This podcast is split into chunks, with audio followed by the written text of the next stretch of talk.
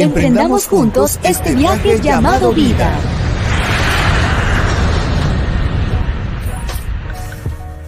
Y estamos totalmente en vivo, señoras y señores. Fuerte aplauso. Este es el episodio. Redobles, por favor. Este es el episodio número 23 de tu podcast de motivación personal en la maleta.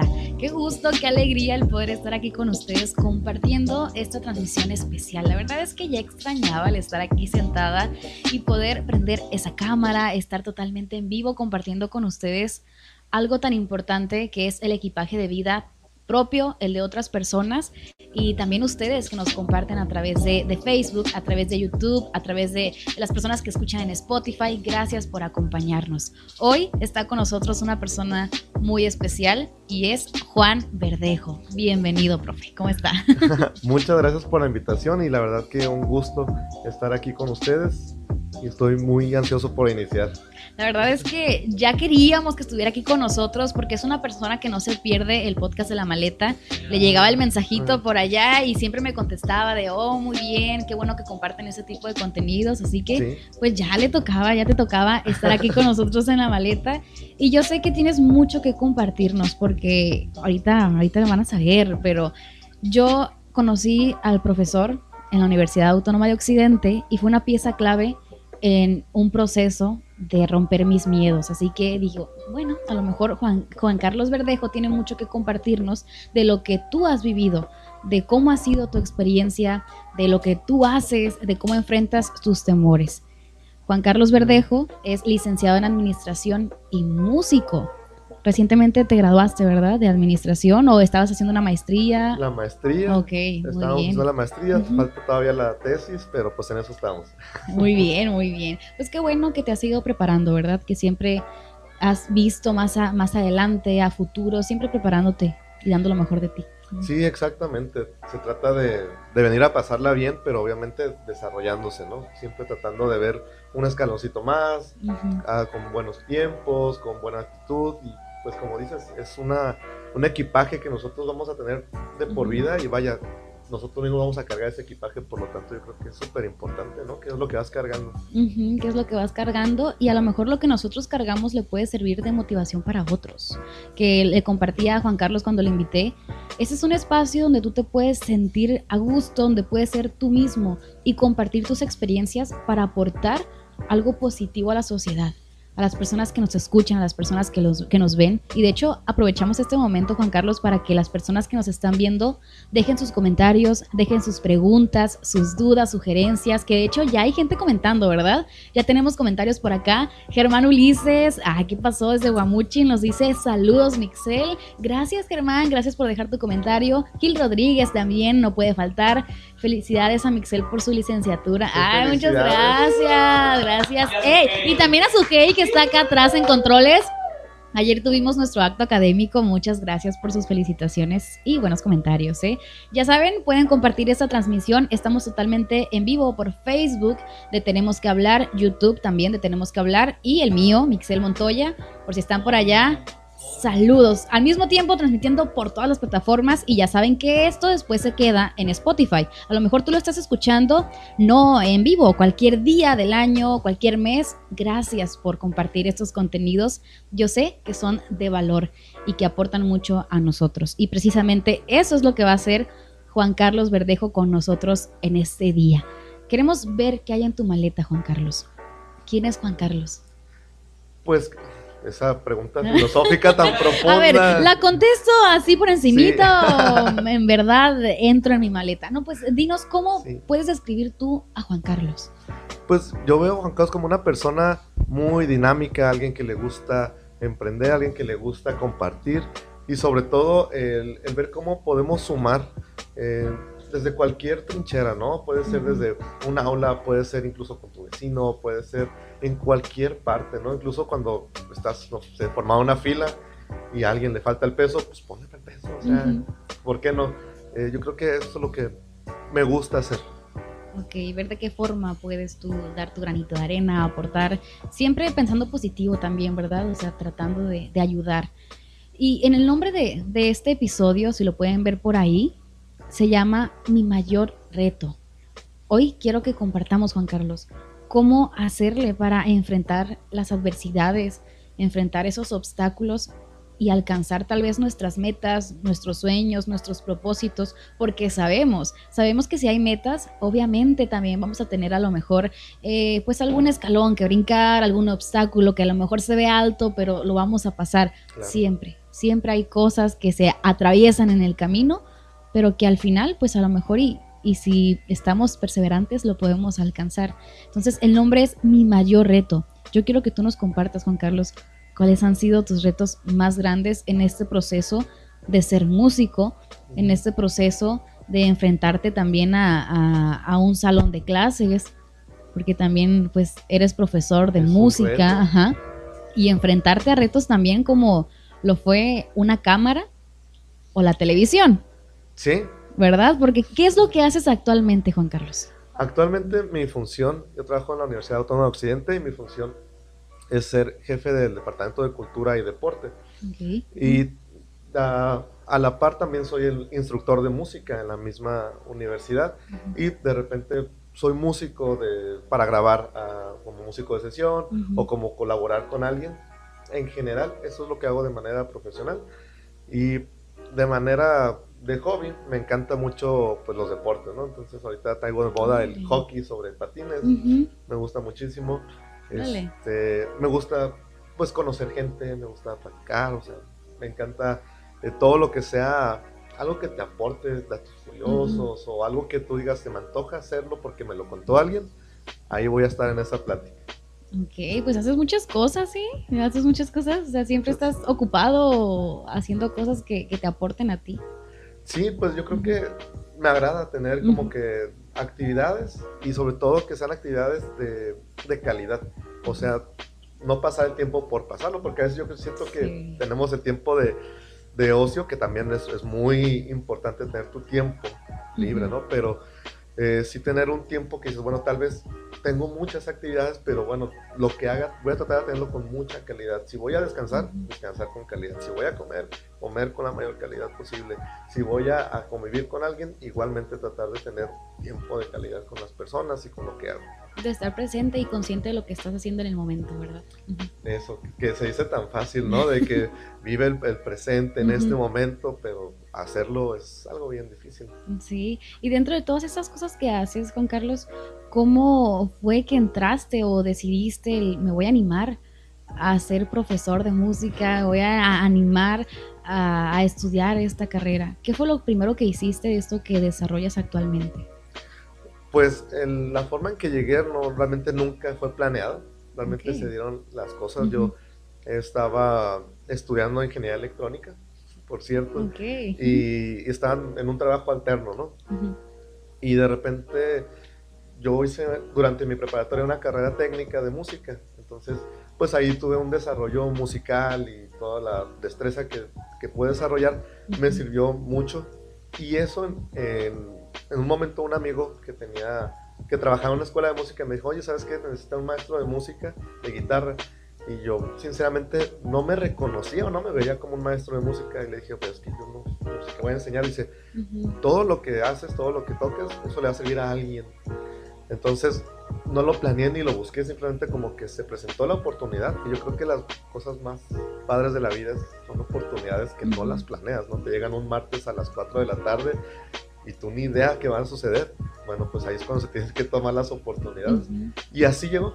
Este, un amigo vio algo que yo no veía en mí. Y dije, bueno, lo peor que puede pasar es que no, no se me dé. Pero así inicié, eh, tenía 18 años y empecé a trabajar en esta escuela de música como maestro de guitarra. Y a partir de ahí, pues no he parado. Ya tengo 17 eh, años dando clases. ¡Wow! Sí. Muchísimo. Iniciaste en esta escuela, como lo dices, enfrentando este reto sin saber qué venía y ahora mírate, o sea, mírate dónde estás y todo lo que has logrado.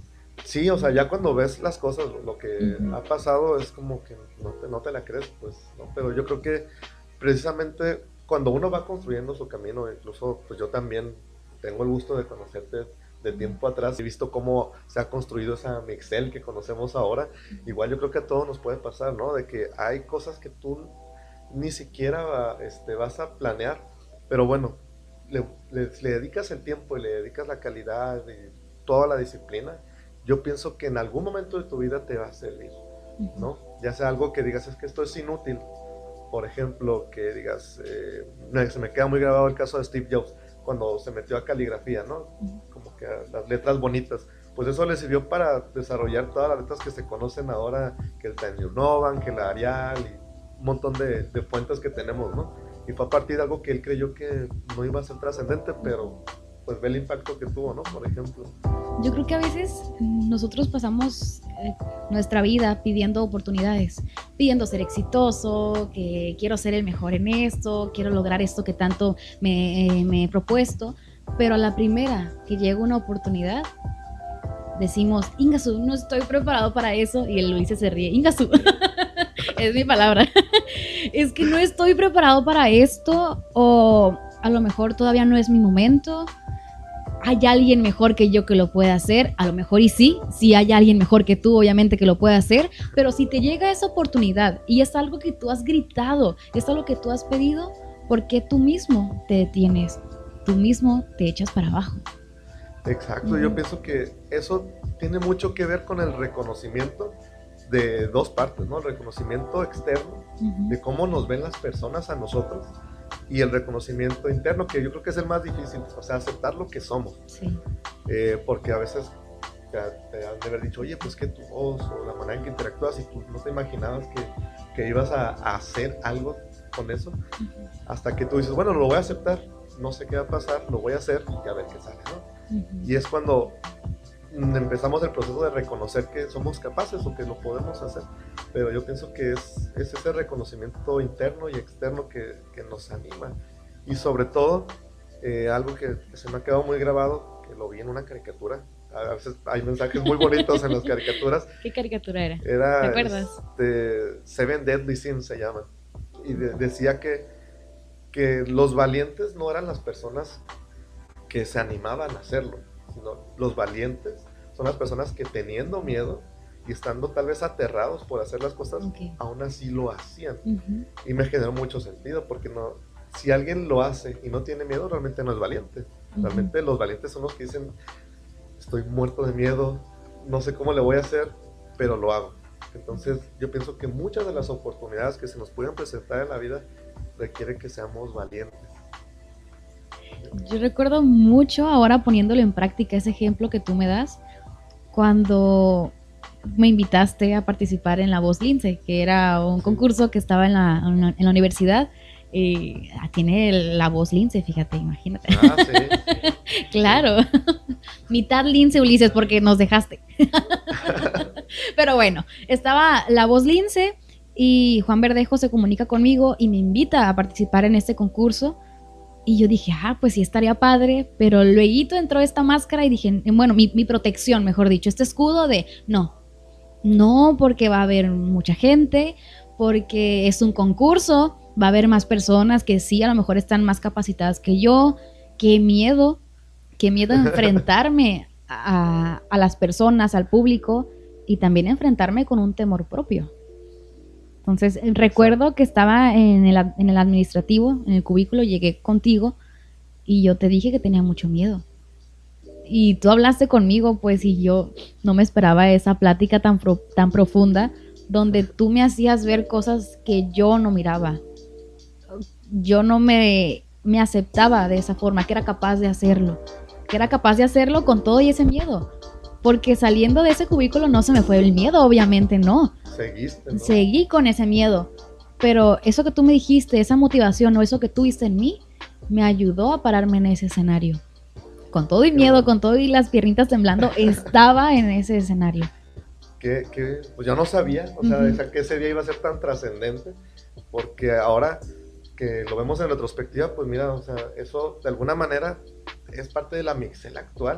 Fuiste valiente, lo que mencionamos ahorita, ¿no? Entonces, animarse y decir, tengo miedo y lo voy a hacer, puede ser uno de los, eh, puntos de inflexión en nuestra vida, ¿no? Que digas tú, a partir de esto, no sé qué va a suceder. Eso es lo que más nos da miedo, lo, desconocido. Que viene, ajá. Ajá. Pero lo voy a hacer y lo voy a aceptar, ¿no? Porque como tú dices, yo quería cantar. O sea, yo te escuchaba cantar y decías que Mixel canta muy bien, tiene buena entonación, este, tiene muy bonito timbre. O sea, yo podía reconocer en ti lo que tal vez a ti te costaba trabajo, como ponerte enfrente al espejo y decir, a ver, Mixel, ¿tú qué haces? Además de que te gusta, ¿qué haces bien? Pues cantabas bien, te entonabas bien, pues claro que eras una super candidata para la voz Lince, por ejemplo, ¿no? en este caso.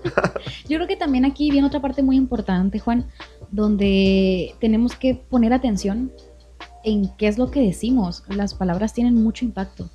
Tú no sabes, a lo mejor y hablas nomás por hablar, hablamos nomás por hablar, y a lo mejor esa cosa, esa palabra, perdón, que tú le dijiste a otra persona, pudo impactar tanto de manera positiva como negativa.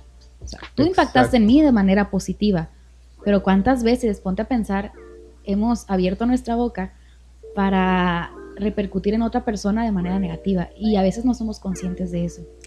Y el impacto que tiene, eh, como bien dices, la palabra o el mensaje, el escrito, la manera en que manifestemos algo, realmente sí tiene un impacto eh, importante en las personas. Yo recuerdo que hace poquito vi un, experimento que era con 100 humanos y el experimento consistía en precisamente los ponen a hacer malabares.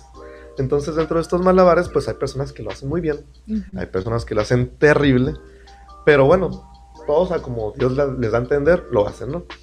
Y a la mitad de, este juego este, llega un experto, un malabarista profesional, y ya todos, ah, wow, qué padre el malabarista. Entonces lo que hacen es que dividen 50 personas y 50 personas de un lado. Los van pasando uno por uno a estas personas y les dicen, a, las 50 primeras les vas a decir que lo hicieron terrible. No importa que lo hayan hecho muy bien. Les vas a decir que lo hizo terrible el malabarista, o sea, una autoridad en los malabares, por así decirlo. Entonces, les dice a 50 personas, lo hicieron terrible, muy mal ustedes.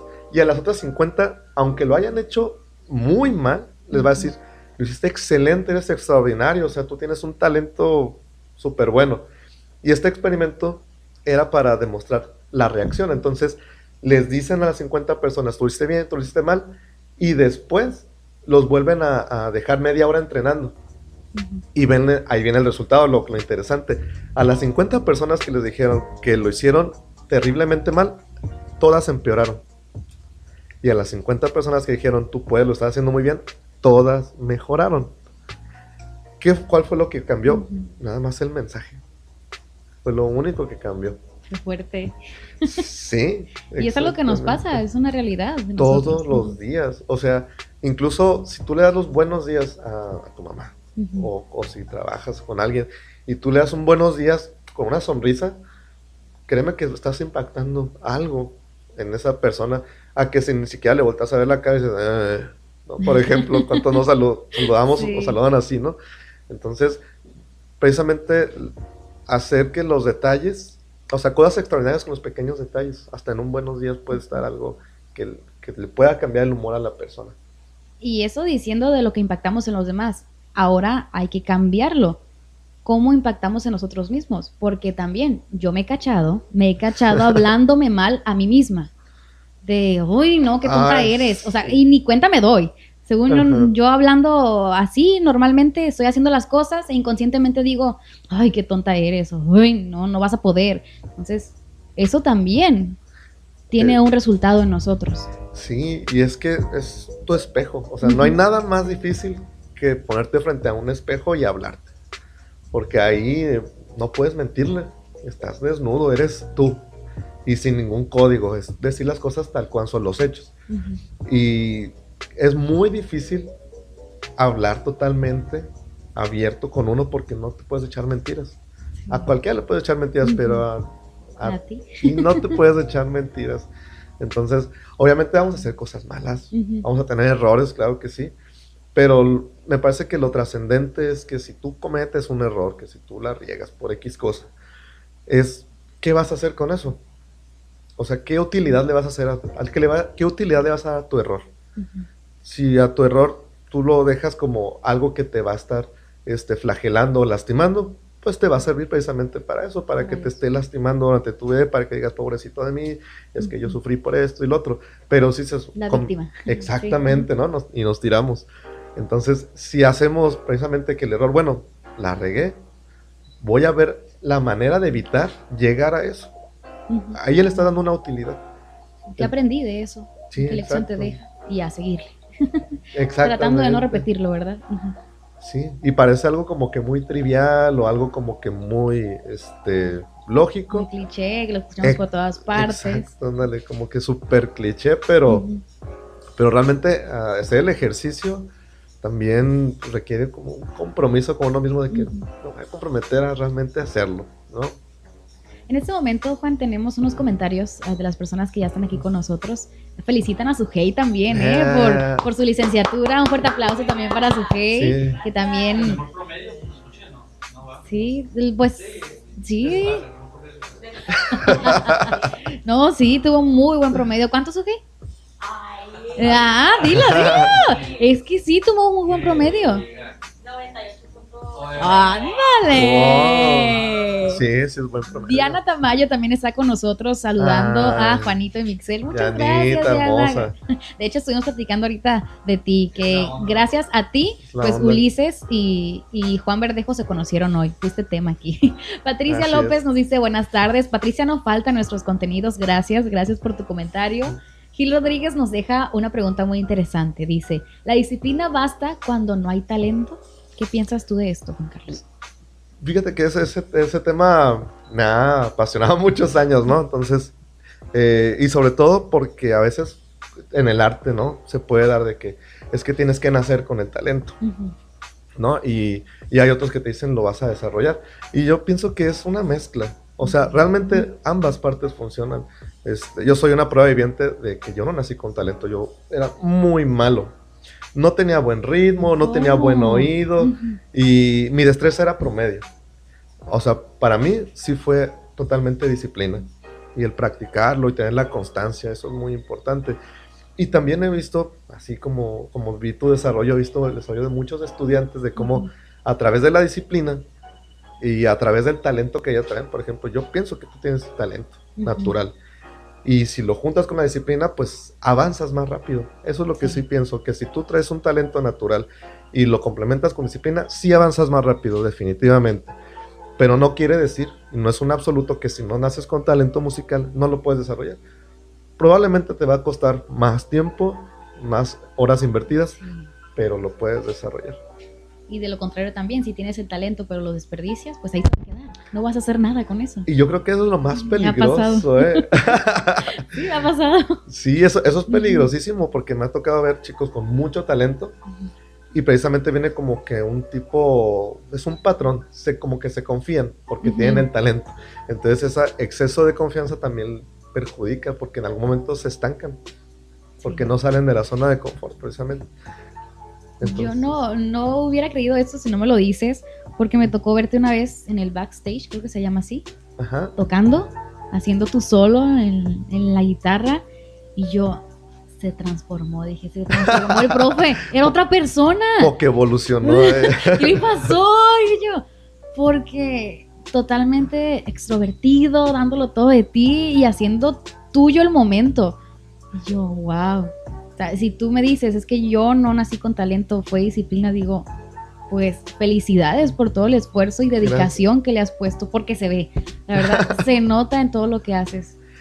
Sí, y yo pienso que uno puede avanzar más rápido, sea lo que sea, si realmente lo estás disfrutando y nos estamos divirtiendo. Eh, también es algo muy cliché, pero realmente si estás disfrutando lo que estás haciendo, seguramente lo vas a desarrollar mejor. Y yo creo que aquí viene como un tip. A veces nos ponemos metas muy grandes porque obviamente lo que son metas grandes nos sabe más, tiene más valor, Sí. ¿no? Pero si te moderas tantito y racionas bien tu desarrollo, por ejemplo, si quieren tocar una canción, pero esa canción está muy difícil, bueno, pues ponte una pequeña meta, algo más chiquito. Tal vez no te va a dar la gran satisfacción, pero si tú vas avanzando, a, vaya, a pasitos chiquitos, créeme que, que en algún momento vas a voltear, volver a voltear atrás y vas a ver que esos pasitos realmente hicieron que pudieras hacer el, el, vaya, tu meta, a lo que quieres, tu gran reto, como es el tema de hoy, ¿no? Me recuerda mucho a un libro que leí, Hábitos Atómicos. No lo he Entonces, leído. Está muy, está muy interesante. James Clear. Entonces, este libro habla de eso, de cómo ponerte pequeñas metas, tus hábitos diarios, poco a poco irlos cambiando con cosas pequeñitas, por ejemplo, tender la cama. O sea, ándale. tender la cama e iniciar tu día con algo que tú pudiste hacer, algo que tú lograste, iniciaste con el pie derecho, como así le dicen. Eh, iniciar con pequeñas cosas. Yo creo que más ahorita, ya que estamos por terminar el año, o sea, fíjate, si eres de las personas que te pones propósitos, fíjate qué tanto hiciste de esos propósitos de cuando iniciaron el año. A mí me pasa que a veces me pongo metas muy difíciles de lograr, como tú lo dices, mm, me reta, me reta y digo yo, bueno, si hoy voy con todo, eh, por ejemplo, en, la- en este 2021 que inició, este año voy con todo y sí, voy a lograr todo eso que me he propuesto, pero no empiezo a trabajar con ello con pasos pequeños. Te lo quieres comer el mundo Sí. entero. Y claramente va a llegar ese momento en donde no voy a estar motivada, en donde voy a tirar la toalla. ¿Por qué? Porque no empecé caminando poco a poco, construyendo ese camino, pues que me llevara a esa meta. Queremos ver el resultado inmediato, Sí, pero no miramos que es un proceso y que cada quien tiene su ritmo. Exactamente. Y sabes que algo muy personal, no es una hipótesis, ¿no? Que yo tengo, que a veces queremos como que el resultado inmediato. Y eso es parte de, de la cultura que estamos viendo, pues a partir de, pues sobre todo las tecnologías, ¿no? Cuando estamos en el celular, pues son estímulos una tras otra y son estímulos inmediatos. Eso te crea una costumbre. Sí. Entonces, al tener tú esa cultura, esa costumbre y ese hábito de tener un estímulo rápido y una respuesta rápida, todo lo queremos rápido. Entonces, sí es un proceso difícil como que tratar de, de que sea un tiempo largo para un- una meta, ¿no? Porque todo lo queremos como que rápido, Y yo creo que también puede aplicar en la música.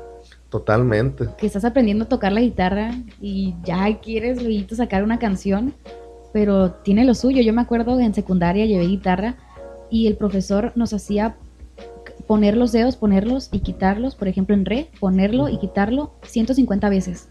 Y nosotros, ay, pero es que queremos tocar una canción, o sea, queremos entrar en acción ya, pues. Sí. Y nos desesperábamos y muchos no lo hacíamos. Y el profesor es que van iniciando, son personas que a lo mejor nunca han agarrado una guitarra, ¿cómo van a querer tocar una canción si todavía no tienen esa habilidad? Ni tan siquiera quitar y poner los, los dedos rápido o la fuerza que se necesita. Entonces también aplica. Pues sí, y, y sin, y sin ponerle dedo a ningún colega, ¿no? Músico, maestro. Pero sí pienso que es muy importante el, el estímulo. O sea, si tú estás aprendiendo, por ejemplo, si eres un estudiante de, Sí. de música de guitarra y te dicen, ¿sabes qué? Tienes que hacer los 150, algo que es bien aburrido. Sí. ¿Dónde está el, el estímulo? ¿Dónde está la parte divertida? Yo vengo a aprender para divertirme, no para aburrirme. O sea, lo que necesitamos, yo pienso que es como que poner una balanza, ¿no? Eh, por ejemplo, pequeñas cosas, o sea, decir, "Va, voy a tocar una nota, nada más de toda la canción que tiene, no sé, 50 notas, voy a tocar una nota. Y que me salga bien esa nota, pero ya estoy, ya, ya me estoy divirtiendo porque ya estoy tocando la canción. Sí, un pedacito de la canción, no la toco toda, pero ya toco un pedacito. Y créeme que ese pedacito, cuando lo tocas, lo vas a disfrutar. Entonces es como que equilibrar, yo creo, un poquito, ¿no?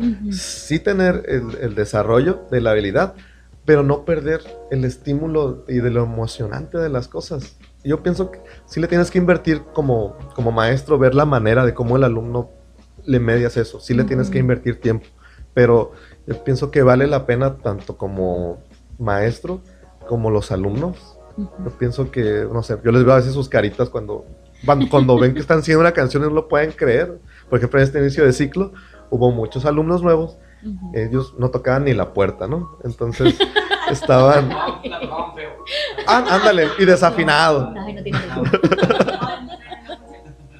Sí, y entonces verle sus caritas de que de repente ya suena y, y- y suena bonito con la canción, o sea, ese momento no lo puedes cambiar. Nunca me pasó, dice su gay. No, Pues bueno, aquí tenemos a un maestro de música cuando gusten, te contrataciones. ah. al taller. Sígalo, de hecho, sígalo en redes sociales, eh, por ahí aparecen abajo de su nombre, arroba Ah. Juan Carlos-Verdejo en Instagram, por si quieren más información, ahí ya lo buscan.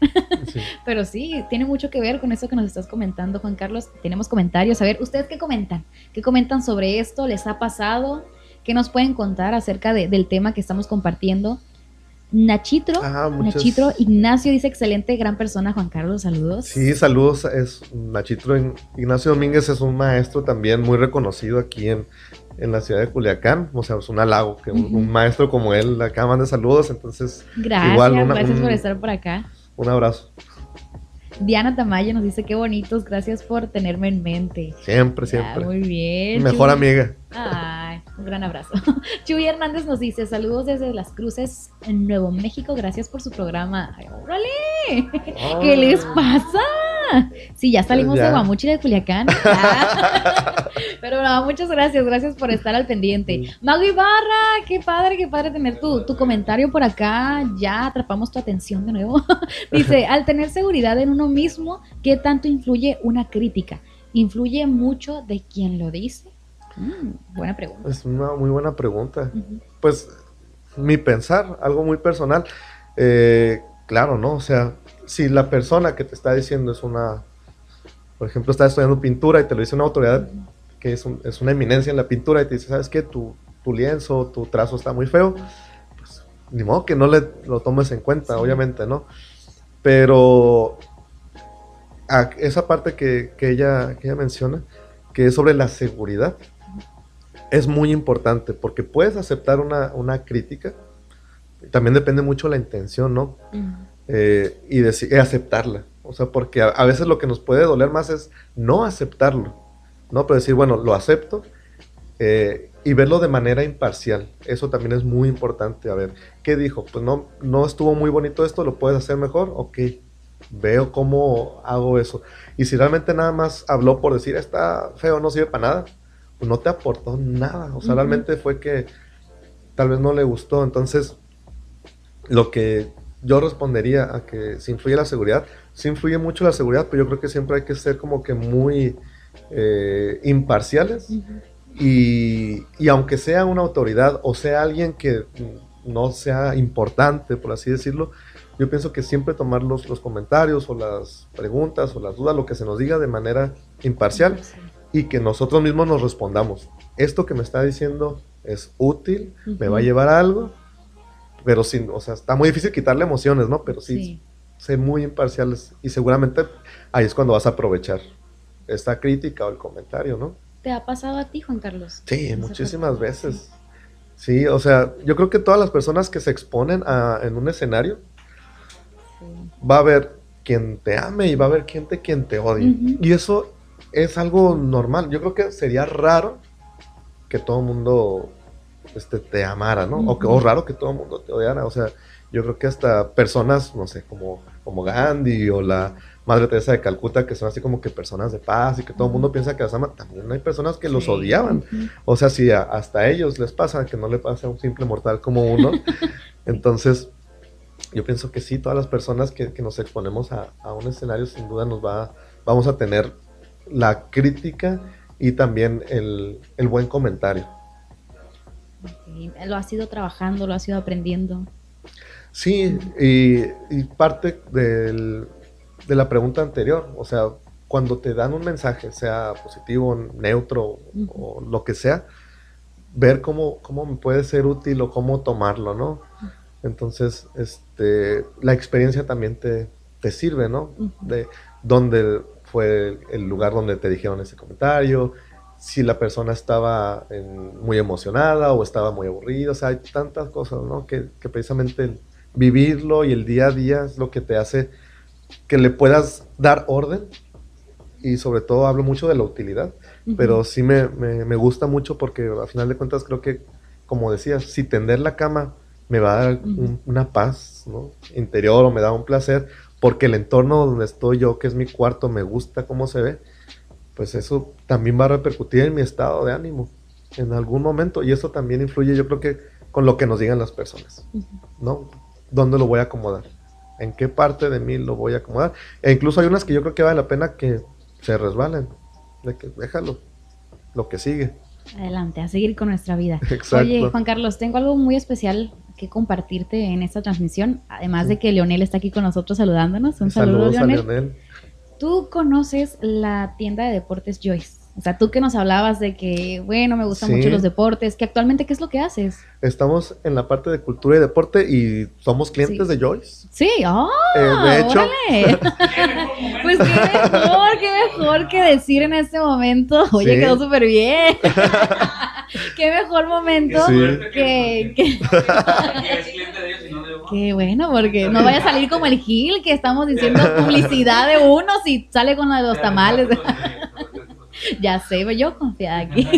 Bueno, aprovecho para decirte, Juan Carlos, que nuestros amigos de Deportes Joyce, que son nuestros patrocinadores, tienen un giveaway muy especial. O sea, para las personas que les encanta el béisbol, que a lo mejor y tienen a sus pequeños entrenando, o a lo mejor ellos mismos entrenan el béisbol. Mucha pues, gente. a- ya sí, la verdad es que aquí en Culiacán el béisbol es lo que más, lo que más entrena, lo que más escucha. Entonces, para ustedes, para ti también, Juan Carlos, si quieres participar, para ustedes también, chicos, si quieren participar, nuestros amigos de Joyce Deportes en Facebook, muy- atención en esto, Facebook, tienen un giveaway muy especial donde van a poder ganarse ustedes, si, si participan y son ganadores en, esta, en este giveaway, van a poder llevarse un guante y una pelota de béisbol. Están muy sencillos los pasos, así como los giveaways que encontramos por ahí, que participamos, que etiquetamos a nuestros amigos. Es muy sencillo participar. Simplemente vayan a la página, se encuentran así como Joyce Deportes, como lo ven ustedes ahí en pantalla.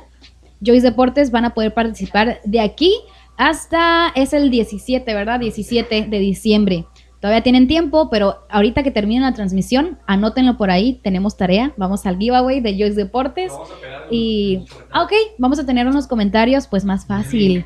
Ok, más fácil por ahí para que ya que termine la transmisión, vayan y participen en este giveaway para que pues, se lleven este hermoso y útil, útil regalo que lo compartimos ahorita de la utilidad, pues también esto, porque a lo mejor y ya necesitan un guante nuevo, una pelota, o lo pueden regalar también, si no son personas que les guste Sí. el béisbol, pueden regalárselo a una persona que sí lo- les guste, para los que ya tienen posada cerca, será un buen regalo, ¿eh? Navidad también.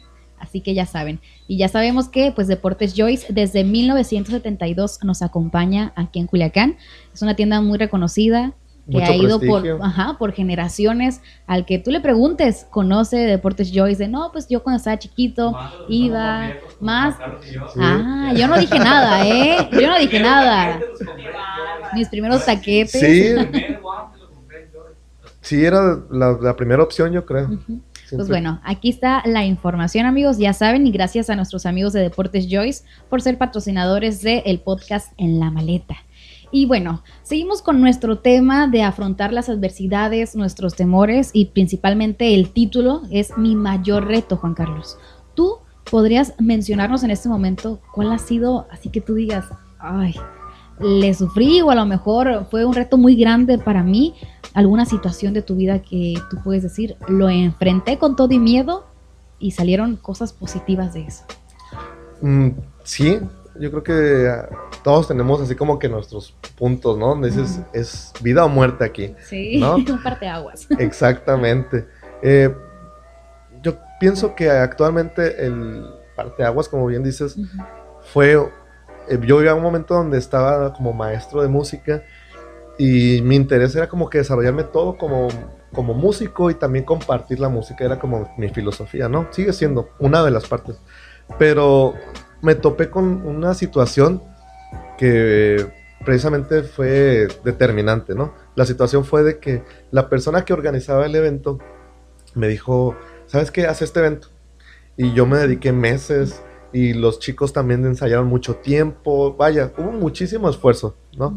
Y el día de la presentación, esta persona no le puso el mismo interés al grado que de- decía, no sabía que tenía que haber luz eléctrica para conectarlo. Los aparatos. Y yo así como que, ¿Cómo? Sí, exactamente. Yo no me llevé las manos a la cabeza y dije, entonces no va a haber presentación. Dije, pues es que yo no sabía. Y yo, pues Mucha como que me, sí, sentí mucha frustración, sentí como que muchas emociones, ¿no? Entonces yo creo que ese día me la pasé pensando en qué hacer. Dije, yo no quiero volver a vivir esto en mi vida. Y ese día eh, dije, bueno, yo, yo voy a ser la, una persona encargada de, de que no suceda esto. Y empecé a estudiar administración Ujú. a partir de entonces. Órale. sí, así fue. O sea, de un momento muy trágico donde te causaron muchas emociones, dijiste, pues bueno, yo voy a aportar algo positivo, yo no, a lo mejor no voy a hacer lo mismo Y así Exacto. es como decides estudiar esta licenciatura. Sí, eso sucedió en mayo y ya en septiembre ya estaba estudiando la licenciatura. Órale, ¿qué tal? Sí, y actualmente estoy en el puesto que, que dije en ese momento, yo voy a hacer algo para que no sucedan esas cosas. Entonces, lo, me lo cumplí, por así decirlo. Y tiene mucho que ver con lo que platicábamos anteriormente, Juan Carlos, de cómo de algo negativo, o sea, puedes sacar una lección, puedes Sí. sacar algo que te aporte y tú lo tomaste de esa manera. O sea, a lo mejor y te pudiste, a lo mejor sí te enojaste en el momento, pues, y muchas emociones como tú lo dices, pero bueno, lo ves desde, desde otra perspectiva y bueno, yo tomo esta parte. Yo no quiero ser igual que, la- que esa persona de no pensar en, en todo esto, tú como músico, que sí lo conocías, ¿verdad? Sí. ya aportas esa parte positiva. A lo mejor y ustedes que nos escuchan, les puede servir esta parte. ¿eh? Podemos vivir diferentes situaciones en nuestra vida que sí, nos enojen, nos pongan tristes o que no sean justas, ¿verdad? Hay muchísimas injusticias y, y lamentablemente no podemos estar exentos de las injusticias, ¿no? Vivimos a veces tiempos muy complicados y no se trata de aceptarlas y así como que pues ya dar por hecho que la vida va a ser injusta y por lo tanto me voy a poner a, a aceptar todo lo injusto, ¿no? Yo pienso que las cosas que podamos cambiar, pues cambiarlas y va a haber cosas que van a ser mucho más tardadas, pero bueno, poco a poco, no hay que desesperarnos para que sucedan. Eh, pero sí, sobre todo aceptar que, que habrá cosas que no están en nuestras manos Sí. y, y pues ni modo. ¿No? Aprender a soltar, ¿no? Y a fluir con eso que a lo mejor y no, no nos toca. Hacer nuestra parte. Eh, quiero compartir algo muy especial, ¿eh? Porque Juan Carlos tiene su, su programa, su espacio especial en televisión. Sí, ahorita, Estás en Antena Lince. sí, ahorita estamos en Antena Lince con un programa, el comercial. Aprovecha este espacio también, ¿eh? Para que las Sí. personas que lo están viendo y escuchando, pues también te puedan ver por allá.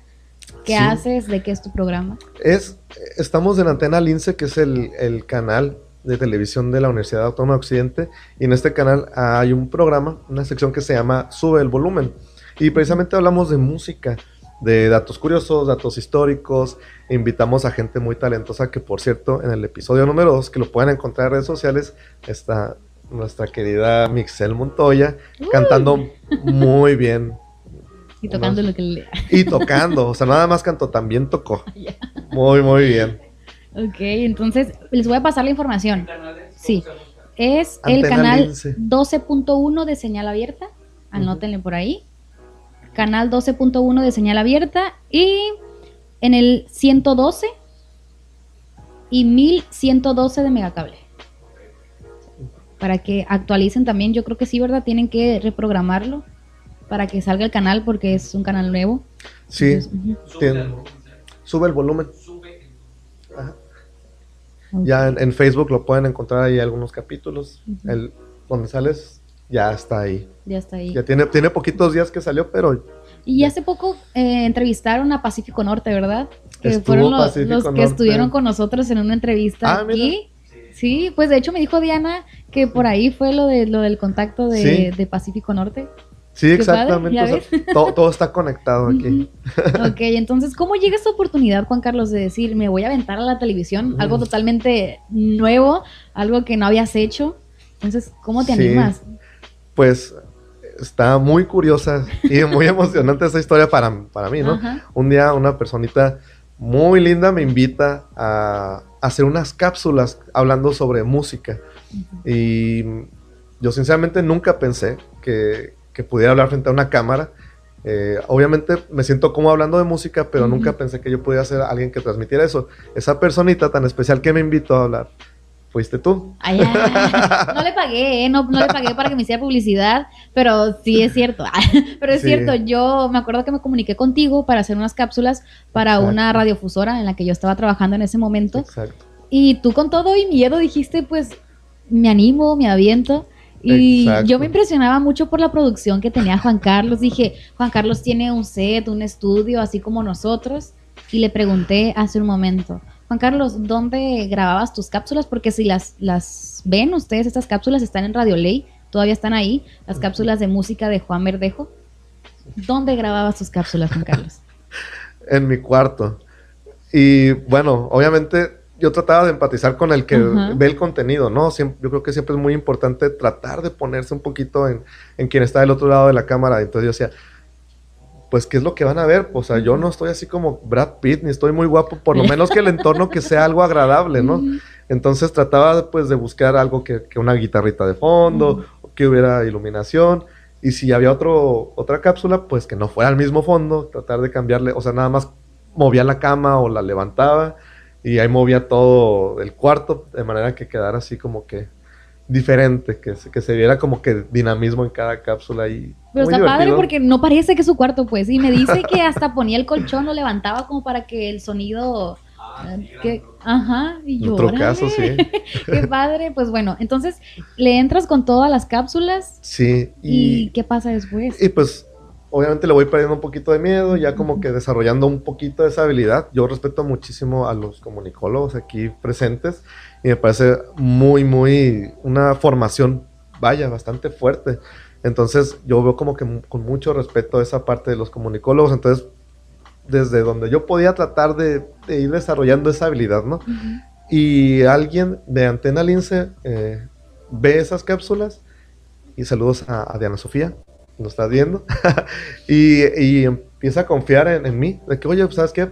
Queremos hacer un piloto de un programa y pues queremos invitarte. Y yo es como que, wow, pero ¿cómo? O sea, ah, es que vemos unas cápsulas de, de Radio Ley. Y yo, ah, pues qué padre, o sea, nunca pensé que se fuera a dar las cosas de esa manera. Pero precisamente fue una oportunidad donde tienes miedo, dices, tengo miedo, pero lo voy a hacer, y de repente te lleva a otras cosas, otras oportunidades que tú ni siquiera te imaginas. ¿Has escuchado esa frase, Juan Carlos, donde dices, ay, qué suertudo es esta persona porque tiene Ah, esto, sí. porque tiene este puesto, el otro? Y en realidad, pues, no es la suerte. Eh. se, te- se te presenta la oportunidad y es que tan preparado tú estás para tomarla. Exactamente. Yo creo que lo dijiste perfecto. Realmente la suerte, eh, yo no soy muy creyente de la suerte, precisamente pienso exactamente igual que tú. Yo creo que si uno está preparado para el momento y con todo y lo que venga, lo vas a afrontar, es porque es porque te dicen eres suertudo, pues, pero tú mismo lo provocaste. Así es. Si tú no lo hubieras aceptado, si tú no le hubieras echado ganas, el esfuerzo, mejor dicho, no ganas, sino el que lo hubieras hecho, mejor dicho, no hubiera pasado. Entonces, pues, así es como ya casi llegamos, sí, al final de este programa, amigos, hablando sobre las adversidades, sobre cómo afrontar nuestros propios miedos, de cómo ir más allá de esos obstáculos que se presentan en la vida. Tú eres un claro ejemplo, Juan Carlos, de cómo se han presentado esos retos en tu vida y tú le has dado con todo. Y aún con miedo te has animado, te has subido a ese escenario, has agarrado la guitarra y has hecho lo que te apasiona, porque es algo que tú has querido. Sí, exactamente. Yo creo que si todos, todos tenemos algo que nos gusta, todo- todos tenemos algo que queremos, entréguense, eh, acéptenlo y digan, esto me gusta, esto es lo que quiero. Bueno, tiene consecuencias que te guste algo y esas consecuencias o esas cosas que vienen es que vas a tener tal vez que desvelarte. Vas a tener que tal vez dedicarle más tiempo del que tú quieres, ¿no? Porque es decir, es que no le dediques tanto tiempo. Este, aquí viene marcado que tal hora tal hora. Sí, pero si tú quieres dar ese extra, si tú quieres ir más allá, te tienes que salir de los límites de todos. Entonces, eh, sea lo que sea que les guste a las personas, yo, les diría que, que fueran con todo, que se entreguen, que lo acepten y no importa que estén con, con las piernitas temblando, háganlo. Muchas gracias, Juan Carlos. Este mensaje yo sé que nos ayuda muchísimo, nos motiva y es principalmente el objetivo de este espacio de motivación, el poder ayudar a otras personas con nuestra vida, con nuestro testimonio, ejemplo, lo que hemos hecho en nuestra vida, tal cual, cargando nuestra maleta y compartiéndola con los demás. Gracias por haber aceptado la invitación, por venir con nosotros. Cuando gustes, las puertas están abiertas aquí de Tenemos que hablar. Agradecemos también a nuestros amigos de Tenemos que hablar por este espacio. Hay que hacer gracias. cápsulas de música cuando gustes. y gracias también a las personas que estuvieron atentos con sus comentarios, interactuando con nosotros y también a las personas que lo escuchan en otro día, otro mes, otro año, a través de Spotify o las plataformas digitales. Mi nombre es Mixel Montoya y junto con Juan Carlos Verdejo, Ulises, Sujei, que están detrás en los controles, tenemos Eh. que hablar. Agradecemos por estar en el episodio número 23 de tu espacio de motivación personal en la maleta. Ahora sí, nos despedimos. Gracias por haber estado con nosotros, Juan Carlos. Gracias. Nos escuchamos y vemos hasta la próxima. Ahora sí, bye bye. Bye.